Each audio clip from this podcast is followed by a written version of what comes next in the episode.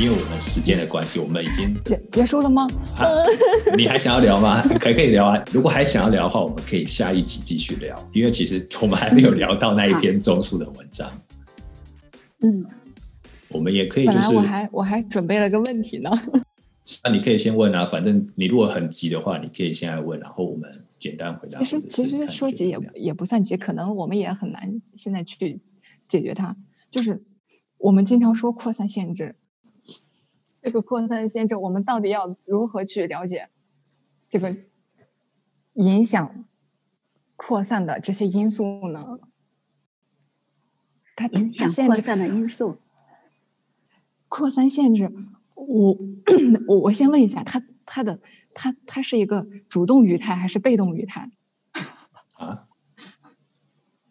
就是扩散限制，嗯，是环境，就是环境对物种的扩散受到了限制呢，还是物种自身的扩散限制？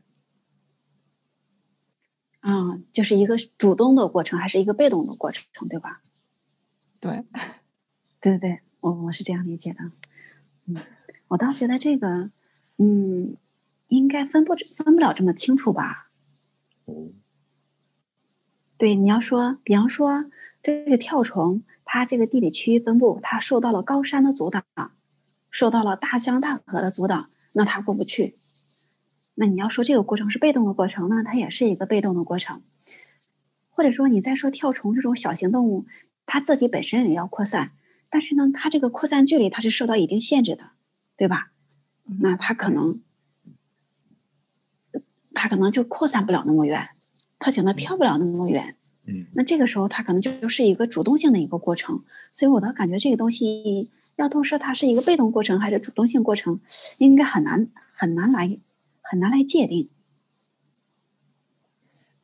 应该是一个综合性的一个过程。它中心理论把扩散限制放到了中中心理论的一部分。那那它这样子的话，这样这样子说来，扩散限制它明明是由随机过程和确定性过程共同决定的呀。嗯，你是说中性理论是随机过程和确定性过程共同控制的是吧？不是中性理论由它控制，是扩散限制这个东西是由嗯随机和确定共同、共同来决定的。但是人家中性理论不是把扩散限制归到了中性中中性理论里面去了吗？中性理论它，我印象里一个就是一个就是那个就是生生态位等价，嗯然后是对零模型，嗯，然后就是扩散限制的提出。对，它叫 di dispersal limitation。嗯，对，然后我就我我我就一直在纠结这个扩散限制，在我我的理解，它明明是随机因素和确定性的因素共同来决定，我们为什么要把它放到中心中心理论里面去呢？还是作者为什么要把它放到中性理论里面去呢？我其实就是因为有一样的困难，有一样的困扰，然后所以后来我基本上不太，我个人啊，我不太会从中性理论跟生态位理论的角度出发去讨论群落构建。我会喜欢用 Mark Valen 的那个《The Theory of Ecological Communities》来去描述群落构建，因为我觉得他的理论比较好理解。他的理论就是把这些过程分成四大类。那其实这四大类彼此之间你比较容易去区分开来。第一个就是选择或是筛选 （selection），第二个叫做漂变 （drift），那嗯第三个叫 dispersal，就是扩散。那第四个叫做 speciation，就是物种化或是种化。成那种，嗯成种，嗯，它就是把这些群落构建过程啊、原因啊、机制啊分成这四类。那跟生态位理论有关的就是 selection，以 selection 为主。那另外三个可能跟生态位理论没有这么有关。Mark Valen 在那本书里面还没有讲的那么清晰。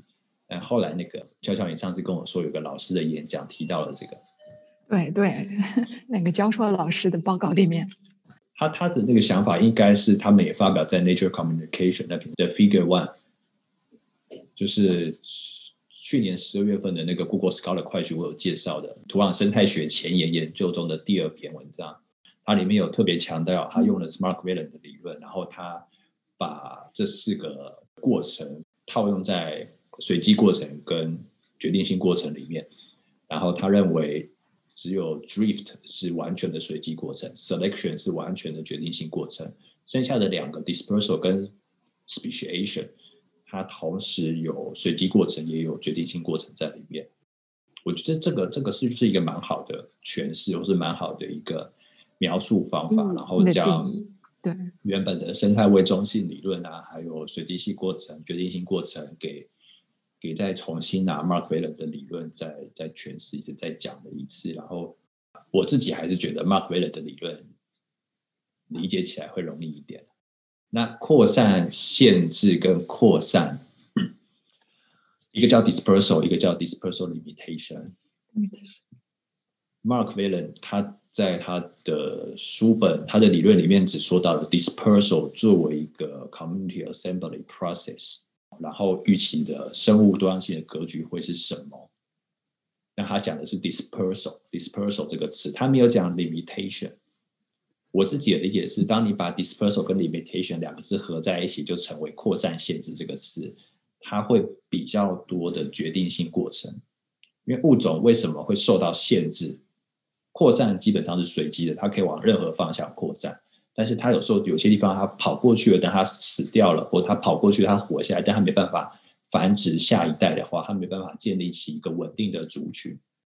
我们看到它之所以在那边，一般来讲是扩散后的结果。当我们看不到这个物种在那边，我们可以说这个物种到不了那边，或是到那边死掉了，所以受到了一些限制。受到什么样的限制呢？可能是环境的限制，可能是其他类群的限制，竞争啊、竞争作用啊、生物间的交互作用。那这些环境的限制，还有生物之间交互作用的限制，这个你被你可以把它归纳成为是生态位理论，是筛选后的结果。所以你看到的扩散，扩散本身是一个过程，但你看到的是扩散完之后受到扩散限制因素影响的结果。那这是跟生态位理论有关。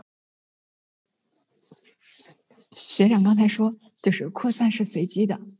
对啊，理论上是随机的。当然，你也可以从另外一个角度来看，生物为什么会扩散过去，并不一定是随，它可能是受到什么食物的吸引跑过去，受到天敌的捕食压力而跑过去，受到物种内物种间的竞争而跑过去，这些都是跟生态位理论有关的。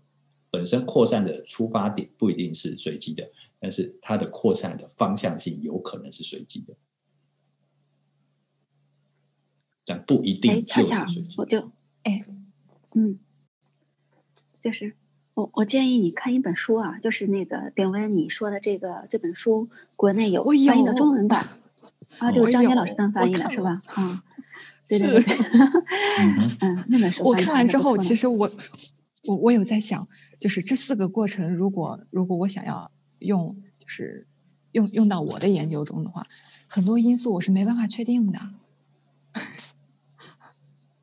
是这样的，就是这，它更多的是我我也理解，它更多的是一种概念性的这样一个框架，一种理念性的一个东西，所以需要用不同的方法、不同的类群来验证它或者完善它，应该是这样一个阶段。所以你想用它直接就来解释咱们的现象，能解释出来，我想这个目前来说应该是很难的。是，现在真的是停留在理解的阶段上。嗯。但这个方向还应该是不错的，就照这个方向往下做。那本书里面他提供了一个方式，其实我觉得是可以拿来用。就是你会有一些想法，你的想象，你觉得如果是扩散型主导作用，那它应该会有什么样的多样性分布的格局？这个就是你的预测，这个叫 prediction，像是根据谁谁谁的理论里面的哪一个部分，然后再来你有一些数据，你就把。这些数据转换成一张图，然后把它画出来，然后你就去看你画出来的这个图跟你的想象出来那个图那个模型是否一致。如果一致的情况下，就说 OK，你的类群的确符合你的预测，所以你的这个理论在这个类群中行得通。那如果不一致呢，你就可以说你的假设是错的。为什么呢？对，那你可以讨论一下。所以那本书里面，它其实提供了很多这方面。我记得它分成不同的章节，每个章节里面还有一些的 prediction 啊，好像还有一些的 hypothesis，它直接都帮你写好了，可以直接用它的 prediction hypothesis 套用在你的类群上面。你是有一样的，有一定的生态问题，是科学问题，然后拿你的收到的数据去验证它。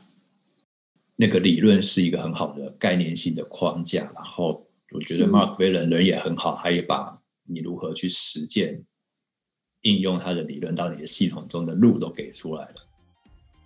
好啊，那我们今天的聊天就到这了，谢谢两位，谢谢大家。啊，谢谢大家，非常开心，拜拜，拜拜拜，拜拜，再见。